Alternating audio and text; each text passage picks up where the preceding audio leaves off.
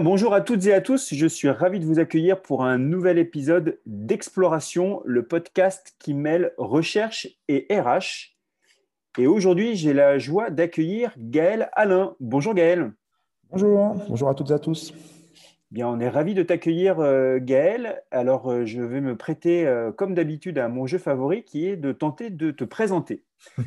Alors, Gaël, tu es docteur en psychologie cognitive spécialiste des questions de charge mentale et de concentration au travail. C'est ça. Tu es aussi cofondateur d'une, on appelle ça une start-up, My Mental Energy. C'est ça qu'on dit. Pardon? C'est comme ça qu'on dit. Oui, c'est comme ça qu'on dit. et tu es également chercheur associé dans une chaire sur la transformation digitale à Grenoble École de Management. C'est ça? Exactement. Ouais. Bon, et puis comme euh, trois titres euh, ne suffisent pas, tu endosses euh, depuis euh, peu le rôle de maire d'une commune. C'est ça, hein? Oui, c'est ça, c'est ça. Ok, donc, euh, donc maire de Tenay, une commune de 11 000 habitants, donc ce n'est pas une si petite commune. Non, non, non, 1100, 1100, habitants. Non, non, 11 000, oui, pardon, je ne pourrais pas. c'est déjà, pas mal. C'est déjà pas mal. C'est clair. Bien, écoute, Gaël, on est ravis de, de t'avoir aujourd'hui pour ce podcast. Alors, première question, tu as travaillé sur des questions d'écologie mentale. Oui. Pourrais-tu nous expliquer de quoi il s'agit? Alors, l'écologie mentale, c'est un concept que, l'on a développé, notamment avec mon associé à My Mental Energy, hein, qui s'appelle Jean-Christophe Beau, euh, qui consiste euh, euh, en fait à, s'intéresser à la manière dont les gens euh, bah, gèrent les flux d'informations au travail et qui consiste en fait à, s'intéresser au décalage qu'il existe entre la quantité d'informations que chacun d'entre nous aimerait être capable de, traiter et ce que finalement nos cerveaux sont réellement capables de traiter. Et ce décalage fait, un petit peu mal. Hein. C'est-à-dire qu'on a tous tendance à se voir un peu plus beau que nous le sommes réellement. Et on a tous tendance à penser euh, bah, qu'on est capable de traiter beaucoup plus d'informations que ce que nos vieux cerveaux. Quand je dis vieux cerveau, euh, ce n'est pas un 20 mots, un cerveau d'Homo sapiens, c'est 200 000 ans à peu près. Donc euh, voilà, donc il y, a un fort décalage en tout cas entre ce que l'on ce que l'on souhaite traiter et ce que l'on est réellement capable de traiter. Et l'écologie mentale, ça consiste justement à essayer de remettre un petit peu en adéquation euh, ben, la quantité, les, flux d'informations à gérer d'un côté et la performance réelle d'un cerveau d'Homo sapiens de l'autre. Une question là comme ça, écologie mentale, est-ce qu'on peut l'associer à cette notion euh, d'infobésité dont on parle depuis de nombreuses années? Oui, exactement. Euh, alors l'infobésité qui, est, liée à, bon, globalement à ce qu'on a appelé l'émergence du Web 2.0, il y a un peu plus de dix ans maintenant, en gros, les, tablettes, euh, les, smartphones, bref, la, connexion permanente. Donc évidemment, cette hyper connexion, c'est un facteur aggravant. Euh, ce qui fait qu'on a des outils qui nous permettent aujourd'hui de recevoir euh, des flux d'informations euh, en quantité astronomique et surtout en flux continu. Et ça, notre cerveau est, complètement en difficulté pour, pour traiter tout ça. Donc évidemment, le numérique, alors je passe évidemment du côté de, côté tous les, avantages hein, des outils numériques, mais dans cette capacité que ces outils ont de nous proposer un flux, un flux permanent, ça n'a pas arrangé les, choses, effectivement. Mais euh, avant, euh, avant la, survenue de ce, Web 2.0, euh, il y avait déjà cette tentation de la collaboration un peu à outrance. Et c'est encore plus le cas aujourd'hui aussi, c'est-à-dire de, cette, tentation d'être tout le temps dans l'interaction, les échanges, l'ultra-collaboration. Et ça, c'est compliqué. cette notion de flux continu, de choses qui ne s'arrêtent jamais, sont très compliquées à gérer pour, nos cerveaux. Donc, il faut être vigilant par rapport à ça. OK. Alors, euh, du coup, là, cette notion d'écologie mentale et les travaux euh, que tu as réalisés sur cette notion-là, en quoi ces travaux s'appliquent-ils au champ professionnel bah, en fait, bah, c'est très en lien avec la, notion d'infobésité dont on parlait à, l'instant, et puis ce culte de la collaboration. Euh, en fait, on a aujourd'hui des gens qui sont assez vite euh, fatigués, épuisés, parfois même des gens, jeunes. Donc, il est fondamental de redonner à chacun d'entre nous un petit peu des marges de manœuvre et surtout un peu de contrôle euh, sur ce qui nous arrive quotidiennement au travail.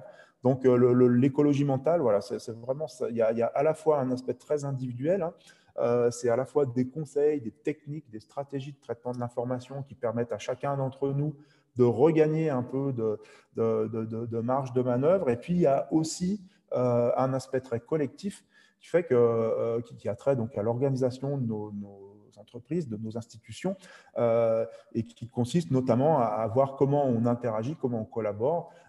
donc ça, bon, j'insiste pas là-dessus parce qu'il y a évidemment plein de spécialistes de, de cette collaboration, mais j'insiste plutôt sur le contraire. En fait, qu'est-ce qui nous reste comme moment dans notre vie quotidienne euh, comme moment dans lesquels c'est nous qui choisissons les informations que l'on traite? Bref, qu'est-ce qui nous reste euh, comme moment pour traiter des sujets de fond, pour nous concentrer Et c'est vraiment euh, ces aspects-là qui vont impacter le, monde du travail. Donc voilà, l'écologie mentale, c'est aider chacun à mieux gérer ses ressources intellectuelles dans un contexte qui est hyper sollicitant, qui est celui du, monde du travail. Ok, et alors si, si j'essaie de, de, faire une sorte de zoom, il y a, euh, dans une entreprise, il y a la notion d'entreprise, après il y a la notion de salarié, puis après il y a les responsables RH qui vont avoir un rôle là-dedans. Déjà, je me place au niveau macro, donc dans l'entreprise. À quoi ressemble ou ressemblerait une organisation de travail idéale, prenant en compte cette notion d'écologie mentale si tu as une réponse. Oui, à oui, bien sûr. Enfin, je pense qu'il y, a, le, point majeur de, vigilance aujourd'hui, hein, euh, bah, toujours en, lien avec ces flux continus, c'est vraiment de faire en sorte que chacun dans l'organisation puisse euh, disposer de temps de concentration. D'accord? C'est vraiment euh, mon, champ de bataille. J'en ai fait une espèce de, slogan, de leitmotiv. Hein. Je pense vraiment que la concentration, c'est l'or de demain. Parce qu'on est tous euh, un peu euh, victimes de cette infobésité. Hein. On est tout le temps en train d'essayer de réagir, de courir derrière ces flux d'infos. Et ça, finalement, c'est la plus mauvaise stratégie. C'est-à-dire que c'est là où il y a le plus mauvais rapport entre la quantité d'énergie qu'on dépense hein, intellectuellement et puis le niveau de performance auquel euh, on accède. Donc, il faut vraiment essayer bah, d'organiser la manière dont on échange, d'essayer de, mieux contrôler les outils, à la fois la quantité d'outils qu'on utilise, le type d'outils qu'on utilise, pour faire en sorte qu'au final, euh, chacun est dans sa journée bah, un petit peu des moments qu'on retrouve parfois, soit le matin très tôt, soit le soir très tard, qui sont les moments où on se dit, mais j'ai vachement bien avancé parce que finalement, je n'ai pas été interrompu, je n'ai pas été dérangé. Et du coup, j'ai même euh, parfois, carrément, euh, soyons fous, repris du plaisir à, faire ce que je faisais. Donc, il faut quand même, c'est quand même dommage de, n'avoir ça que le matin ou que le soir très tard, ou que dans des conditions un peu exceptionnelles, par exemple, quand les gens télétravaillent et qu'ils ont une journée chez eux. Euh, eh ça serait pas mal d'arriver à réintroduire un petit peu ça euh, finalement dans, nos journées quotidiennes au travail, c'est-à-dire ces moments de concentration et qu'on peut définir de la manière suivante, c'est-à-dire des moments où on a à notre disposition que les informations dont on a besoin pour avancer sur son sujet du, moment. Et ça, il y a vraiment un rôle euh, évidemment individuel. Il faut que chacun, on arrive à s'organiser pour déjà avoir envie et, organiser son environnement proche pour pouvoir disposer de ces moments euh, de, concentration, qui n'ont pas besoin d'être très longs, hein. disons 20-25 minutes, c'est déjà excellent. Et puis, mhm. que bah, voilà, les RH, euh, les gens qui organisent le travail fassent en sorte que chaque collaborateur dispose de ce temps-là. Ça veut dire qu'il faut sortir un peu de ce culte de l'immédiateté euh, et puis de cette envie qu'on a tous d'avoir une réponse bah, ouais, ça, dans la seconde qui suit à, sa lubie du moment. Quoi. D'accord. Et euh, alors, en, tant que salarié, je, comprends qu'il faut euh, s'octroyer des, moments de concentration. Mais est-ce qu'aujourd'hui, euh, on peut aussi être aidé par, par des outils tu vois, on, parle quand même d'infobésité et du digital qui nous pollue finalement. Mais est-ce que des outils peuvent nous aider aussi à améliorer notre concentration ou à créer ces bulles de concentration Oui, alors enfin, il y, a des fonctions maintenant hein, dans, les outils. Vous avez des espèces de modes concentration qui vont avoir tendance à, supprimer euh, à la fois les notifications et puis surtout de, supprimer les infos euh, et les, applications ouvertes en, parallèle. Donc ça, ça, peut être une aide, effectivement. Mais je crois que c'est vraiment euh, aussi accepter de se fabriquer des moments dans lesquels on coupe aussi. on peut pas, on peut compter, les outils peuvent nous aider, bien sûr, mais il faut aussi compter sur soi-même. Ça veut dire qu'à un moment donné, il faut s'auto-discipliner et il faut décider que euh, bah, on n'a pas forcément besoin de recevoir en permanence tout un tas de flux d'infos. Hein. Alors, d'infos qui d'ailleurs peuvent être très euh, importantes, mais qui sont juste pas pertinentes par rapport à ce que je suis en train de faire euh, à un moment donné. Donc, je crois moi beaucoup plus à la responsabilité individuelle et au mode d'organisation dans l'entreprise qu'à l'aide des, outils.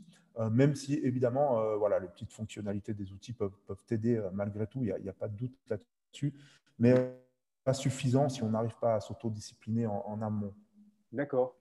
Alors, ok, ça c'est en tant que salarié ce qu'on peut faire pour créer justement ces, ces, moments de concentration. Mais comme tu le disais tout à l'heure, il faut aussi qu'il y ait un terrain propice à ces moments de concentration. Donc, il y a un rôle finalement, j'allais dire, de l'entreprise.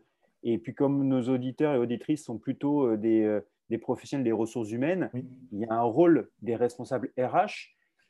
Quel premier chantier euh, à quel premier chantier on peut s'intéresser en tant que responsable RH pour créer justement euh, euh, ces, environnements propices à la consultation pour ses salariés?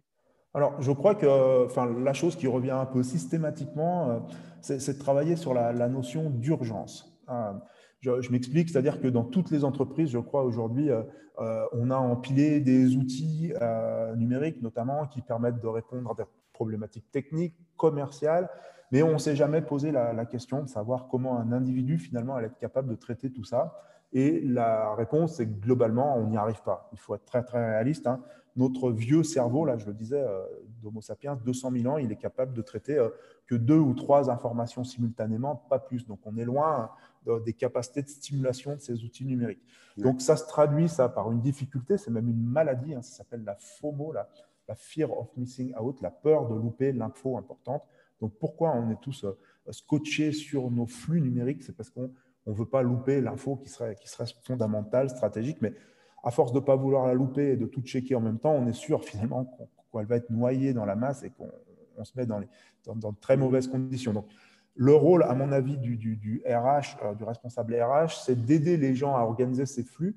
Et en amont, donc, je reviens sur cette notion d'urgence. En gros, se poser la question, collectivement, au sein d'équipes constituées, je pense que le, bon maillon pour commencer, c'est de travailler au sein d'une équipe constituée, c'est de se poser la question, finalement, dans cette équipe-là, bah, quelles seraient euh, euh, là où les euh, urgences ou les situations qui, toutes affaires cessantes, nécessiteraient qu'on arrête de faire ce qu'on est en train de faire pour se mettre à faire autre chose. Donc, c'est déjà collectivement de définir ce qui est absolument fondamental, urgent à traiter pour une équipe, et puis ensuite d'attribuer à cette urgence un canal de traitement très très bien identifié qui sera finalement euh, le seul que les différents collaborateurs ont besoin d'avoir à peu près sans arrêt sous les yeux. Voilà. Et entre nous, ce canal d'urgence, c'est très très rarement l'email. D'accord.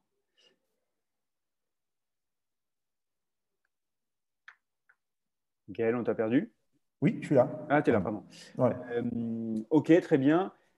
Je, reviens juste sur, euh, sur une notion parce que tu dis euh, qui a une maladie hein, qui est la peur de rater une, information. Mais est-ce que c'est vraiment la peur de rater une information ou est-ce que c'est de se dire si je ne suis pas à jour, presque à la minute près, de mon flux d'informations, le problème c'est que je risque de me retrouver à la fin de la journée avec une telle quantité d'informations à traiter que je vais euh, être complètement sous l'eau. Oui, alors il y a, un petit peu, y a un petit peu des deux. Hein. De toute façon, ça, ça relève de, la même mécanique mécanique qu'on va retrouver, euh, je, sors deux minutes du, champ professionnel, mais qu'on va retrouver par exemple sur, ces réseaux sociaux. Euh, ce qu'il faut bien comprendre, c'est que le, cerveau, il adore ce qui est nouveau, il adore euh, ce qui bouge. Donc autant dire que les outils numériques lui fournissent des choses qui lui paraissent hyper sexy, entre guillemets, facilement et en quantité euh, hyper abondante. Donc, euh, j'ai peut-être envie de reprendre juste un exemple, puisque j'ai entendu une interview d'un repenti de Facebook. Alors, j'ai perdu son, son nom, mais c'est le type qui avait inventé le like, le, j'aime. Il prenait cette analogie, il disait imaginez un frigo dans lequel vous auriez toujours le, le même gâteau. Alors, pour moi qui suis gourmand dans ces conditions-là, il n'y a plus aucun intérêt d'aller ouvrir la porte de mon frigo, hein, puisque le cerveau sait ce qu'il y a dedans. Mmh. Et dit, au contraire, euh, le, flux, euh, le flux numérique, alors le réseau social, mais on peut extrapoler ça au, flux d'entreprise, euh, c'est de faire en sorte qu'à chaque fois qu'on ouvre la porte de son frigo, il y ait un gâteau différent.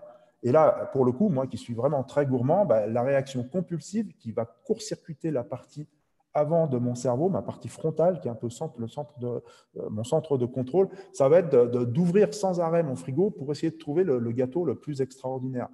Information, euh, si on reprend les, réseaux sociaux ou les flux numériques d'entreprise, information qu'on va trouver une fois de temps en temps, euh, on va trouver une info extraordinaire sur ces réseaux sociaux, dans ces mails, le truc qu'il faut vraiment traiter, le truc passionnant. Mais on n'a aucun contrôle, on a très peu de contrôle là-dessus, très peu de contrôle frontal, et c'est ça qui crée un peu cette, ces boucles de répétition un peu infinies qui sont à la fois épuisantes et, euh, improductives. Donc oui, euh, on a effectivement peur de louper l'info importante, on a peur d'être dépassé, mais en fait, on tend vraiment le, bâton pour se faire battre, et de toute façon, on l'est dépassé. Il faut juste mmh. intégrer le fait que par rapport au flux numérique, on a perdu la course à l'exhaustivité, on a perdu la course à la rapidité. Notre cerveau sait faire plein de choses, mais il sait pas être. Euh, euh, voilà, il a besoin de, temps de pause, il a besoin de temps de repos, de temps de régénération. Euh, et ça, on ne peut pas se contenter d'essayer de calquer et de, mimer ce qui se fait sur un, ordinateur. Donc attention à ça, à cette illusion c'est vraiment ce qui crée, euh, dans les cas extrêmes, euh, l'épuisement professionnel. Hein, le burn-out, c'est cette course, cette, notion de flux continu. Donc, il faut absolument arriver à matérialiser euh, des fins. voilà, donc la bonne vieille to-do list, ça fonctionne. Hein, le fait de mmh. rayer, de rayer ça, ça permet au cerveau d'acter le fait qu'on a fini telle ou telle activité. C'est important. Puis entre nous, moi, quand je fais une to-do list, alors c'est le Moyen Âge, hein, je fais ça à la main, mais le premier truc que je mets sur ma to-do list, c'est faire ma to-do list, et ça, je le raye direct. Mais mon cerveau, du coup, est content, il libère des endorphines et il fonctionne mieux. Donc, il n'y a pas de mal à se faire du bien non plus. Ah oui, ça, c'est un bon, un bon tips. Euh, ok, c'est clair qu'on n'est pas des machines. Donc, si je résume, on n'est clairement pas des machines. Donc, on ne peut pas traiter toutes les informations qui, euh, qui, nous arrivent.